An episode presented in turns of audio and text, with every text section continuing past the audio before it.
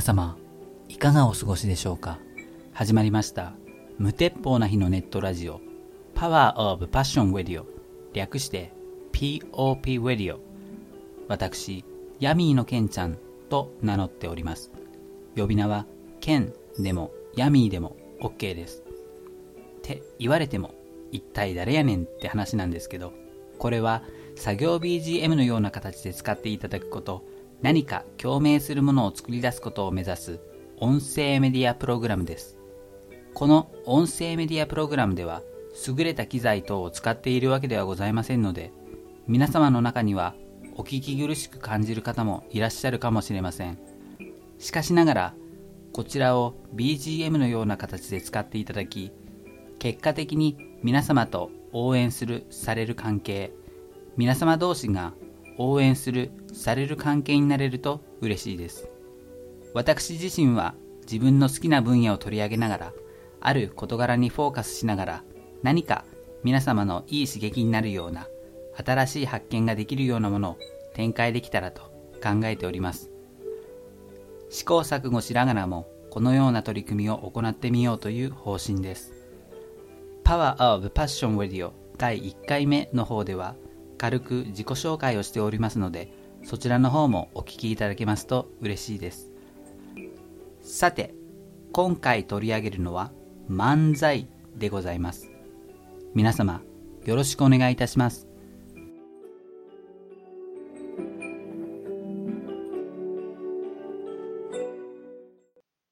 Power Up Passion Have Passion Radio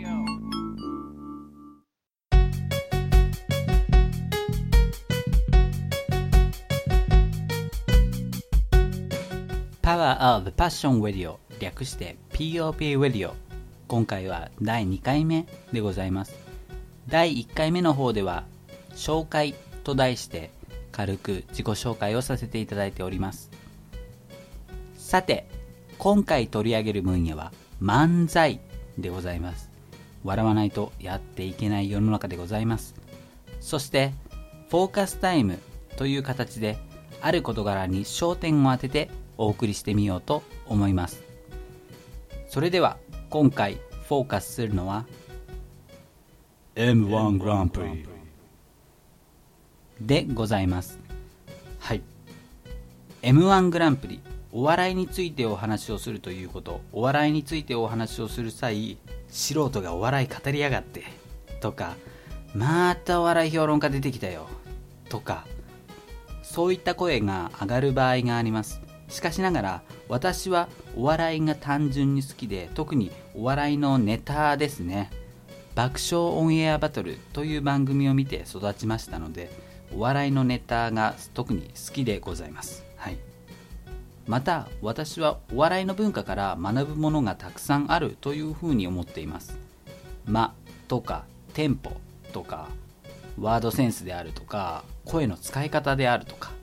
あるいはネタの構成ですね。たくさん学べるものがあるのではないかと思っております。お笑いファンの方は共鳴してくださるのではないでしょうか。ということでお話ししてみようと考えております。今年の m 1グランプリ決勝の日も近づいてまいりました。個人的にはラストイヤーの学天則さんとかドクター・ハインリッヒさんとかに決勝に行ってほしいなっていう気持ちがあったのですがまあ学天則さんに関して言えば敗者復活戦がまだ残っていますしドクター・ハインリッヒさんに関して言えば準決勝最後の1組を争うワイルドカードの時にちょっと話題にもなりましたので今後がなんとなく期待できるかなという気もしております。はい。m 1グランプリということで近年復活を遂げた m 1チャンピオンがおられます。アンタッチャブルさんです。ザキヤマという愛称で親しまれているボケの山崎さんと実力派ツッコミの柴田さんからなるアンタッチャブルさんが全力脱力タイムズという番組でおよそ10年ぶりに漫才を披露されその後ザ・漫才で再び漫才を披露されました。サンドウィッチマンさんが MC を務めた「お笑い二刀流」という番組にて披露されたアンタッチャブルさんの漫才とコントが公式 YouTube チャンネルで期間限定で配信されて急上昇にランクインするということもあってお笑いファンの中にはアンタッチャブルさんの復活を待っていらっしゃった方が多いのではないでしょうかツッコミの柴田さんですが実はザキヤマさん山崎さんのようにボケたがりな印象を個人的には抱いています。しかしネタの中ではツッコミに徹底されておられます。アンタッチャブルさんと m 1グランプリを結びつけてお話しいたしますと2003年にアンタッチャブルさんが敗者復活戦を勝ち上がって決勝に進みさらにその決勝を勝ち上がって最終決戦まで進みました。2003年の優勝者はフットボールアワーさんだったんですけれど大会審査委員長の島田紳介さんがフットボールアワーさんに優勝トロフィーをお渡しした後にアンタッチャブルさんに声をかけていらっしゃったのが印象的でした。おそらく素晴らしいとか素敵やんみたいなことをおっしゃったんじゃないかなというふうに感じます。MC の今田耕司さんが審査員のダウンタウンの松本人志さんにフットボールアワーさんへ1000万円の小切手を渡してくださいというように言われて松本さんがボケで「いやや」っていうくだりがあったんですがその下りの中でも下りの最中でも島田紳介さんはアンタッチャブルさんとお話をしていらっしゃいました。2003年はアンタッチャブルさんに最終決戦で票が入っていなかったのですが最後の総評で島田紳介さんはアンタッチャブルさんを褒めていらっしゃいました。そして翌年2004年アンタッチャブルさんは優勝候補と言われそのプレッシャーがありました。しかしそのプレッシャーを跳ねのけ見事7票中6票を獲得して優勝されております。2004年当時は最終決戦での漫才の順番をくじ引きで決めるシステムだったんですね。アンタッチャブルさんは決勝を1位通過されて最終決戦の順番を決めるくじ引きで1番手でくじを引いて1番手を引き当てて1番手でネタを披露して優勝されています。すごいですよね。うん。アンタッチャブルさんが復活したかと思いきや2006年の m 1グランプリで優勝したチュートリアルさん。まあ徳井さんですね。あのようなことになりまして誰が想像したでしょうか？世の中何が起こるかわからないですね。うん。しゃべくり漫才スタイルで優勝されている方もおられますしコント漫才スタイルで優勝されている方もおられます。私はどちらも好きです。とはいえしゃべくり漫才の方が難しいのではないかなと感じるところもありましていろいろ意見はあるとは思いますが一部のお笑いファンにはレベルが高かったと言われている2016年の m 1グランプリ。でしゃべくり漫才の銀シャリさんが優勝した時は嬉しく思ったのを覚えています。はい。m 1グランプリどの回もドラマがあります。フォーカスタイム後半は私が個人的に一番印象に残っている m 1グランプリについてお話しいたします。ここで1曲お送りいたします。今から流す曲は私が初めて打ち込みをした曲でございます。非常に恥ずかしくちょっとお聞きづらいところもあるかとは思います。ただまあこういう自分を出していかないと次のステップへ行くこと自分のレベルを向上させることができないんじゃないかなというふうにも感じておりますのでこの度流すことにいたしました。今は著作権の都合など制約を受けておりますので私が作ってみた曲を流します。曲作りでの名前は自分のファーストネームにしております。打ち込んでみて初めてその曲を聴いてこの曲名が浮かび上がりました。それではお聴きください。タイトルは「アンバランス」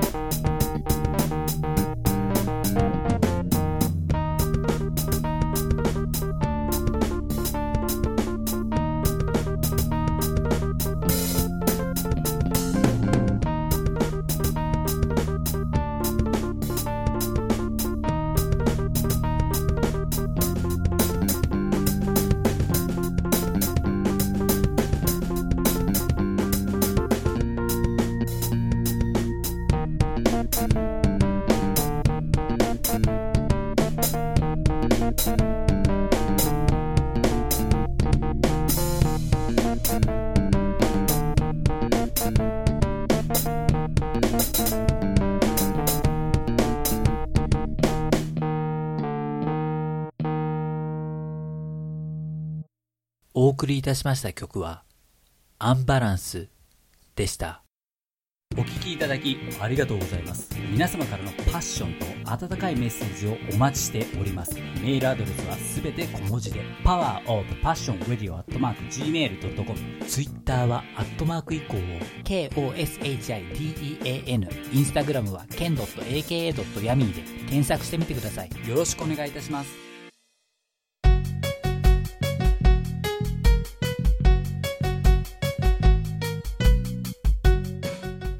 パワー of Passion Radio 略して POP Radio 今回第2回目は M1 グランプリにフォーカスを当ててお送りしております。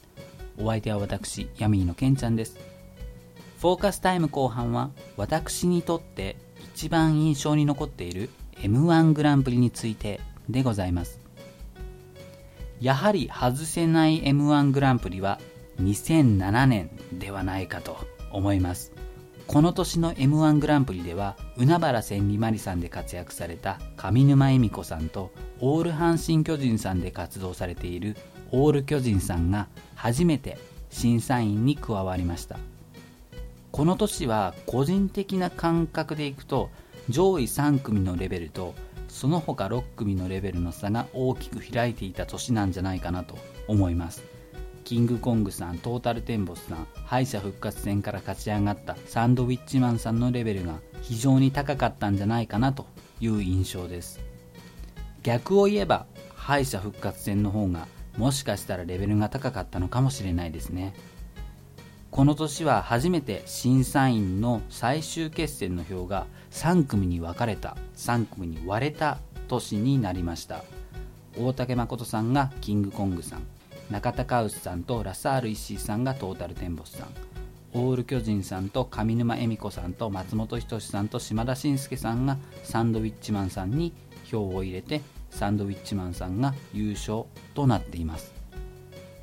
サンドウィッチマンさんは今も言わずもがなの活躍ですしトータルテンボスさんは地方での活動に重きを置いておられますしキングコングさんで言えば梶原さんはカジサックさんとして躍進し西野さんはご自身の絵本の映画公開が控えているということで12月25日は煙突町のプペルの公開日となっております。個人的には非常に楽しみです。はい。サンドウィッチマンさんについて言うとサンドウィッチマンさんは関東のお笑い芸人さんなのですがサンドウィッチマンさんに票を入れた方は4人全員関西出身の漫才に精進されていた方々でなかなかこの点は興味深い部分だなというふうな印象を受けております。中田カウスさんについて言えば2008年の大会でオードリーさんに票を入れているのですけれどもその2008年の時最後の言葉の中に2位も作っておかなきゃいけないというような発言がありました。それを踏まえると2004年に中田カウスさんは南海キャンディーズさんに2007年にトータルテンボスさんに票を入れているということでもしかしたら2位を作るために入れたんじゃないかななんてちょっと勘ぐってしまうところもございます。はい。漫才師の方もそうですし審査員の方もそうですしもちろんお客さんもそうなのですけれども特に MC の今田耕司さんの存在が非常に大きいんじゃないかなと感じております。もちろんカンペが出てそのカンペ通りに進行しないといけないところもございます。ただ今田耕司さんの間の取り方とか雰囲気のつかみ方とか流れの運び方とかが今田さんならではのものになっていて見ている側も今田さんが MC だから安心して見られるっていうところもあるんじゃないかなと思いますね。うん。さて今年2020年の m 1グランプリの決勝はどんなドラマが生まれるでしょうか。今回のフォーカスタイム m 1グランプリについてお話しいたしました。ちょっと長くなってしまったでしょうか。m 1グランプリとかキングオブコントとかまたちょっと別の機会でがっつり述べることができたらと思います。はい。今回は m 1グランプリにフォーカスを当ててお送りいたしました。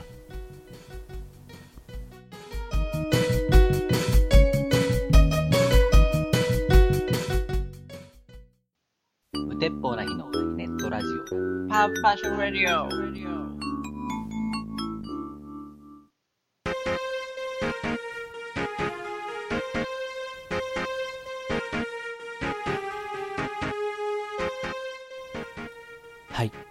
エンディングでございます。お送りしております無鉄砲な日のネットラジオパワーオブパッションウェディオ略して POP ウェディオ第2回目でございましたがいかがだったでしょうか？今回取り上げた分野は漫才で M1 グランプリについていろいろと述べてまいりました。第1回目でも述べましたが充実した環境とか優れた機材を使ってこのようなことをやっているわけではないのでお聞き苦しく感じるところはあるかもしれないのですけれどもなんとか展開していきたいなという気持ちはありますのでまたよろしくお願いいたします。皆様からのいいねやご登録メッセージをいただけますと飛んで喜びます。メールアドレスはすべて小文字で powerofpassionradio.gmail.com です。すべてのご希望にお答えすることは難しいですが目を通させていただきます。また私自身が関心を抱いたものに関しましてはこちらからメッセージを送らせていただく場合があるかもしれませんのでご了承ください。YouTube の方でご登録いただいている方ありがとうございます。スタンド FM の方でフォローいただいている方ありがとうございます。スタンド FM の方では相互フォローいたしましたハリーさんの方からレターをお礼のレターをいただいております。こちらの方でお返事と変えさせていただきます。ありがとうございます。このプログラムは土曜日にアップすることを目標にしておりまして次回なのですけれども次回は漫才丸2と題してお送りしてみようと考えております。今回同様取り上げる分野は漫才です。まあ m 1グランプリ2020の決勝の日も近づいておりますのでただフォーカスを当てようと考えているものはあえてこのタイミングでっていうものにしようかなと思っています。ご興味ある方には次回もお聞きいただけますと嬉しいです。POP ウェディオ以外にも他のプログラムの指導も計画中です。スタンド FM の方ではレターにお答えするプログラムを YouTube の方では映像を使うコンテンツも入れていけるといいなというふうに考えています。YouTube の方の最初の映像をご覧になった方はわかるかもしれませんが One Clip in English と Vocalizing Booth というプログラムを始めようというふうに考えていますのでそちらの方もお聞きいただけると嬉しいです。はい。長くなりましたが最後までお聴きいただきましてありがとうございました。 Power of Passion Radio お相手はヤミーのケンちゃんでした。それではまたお会いしましょう。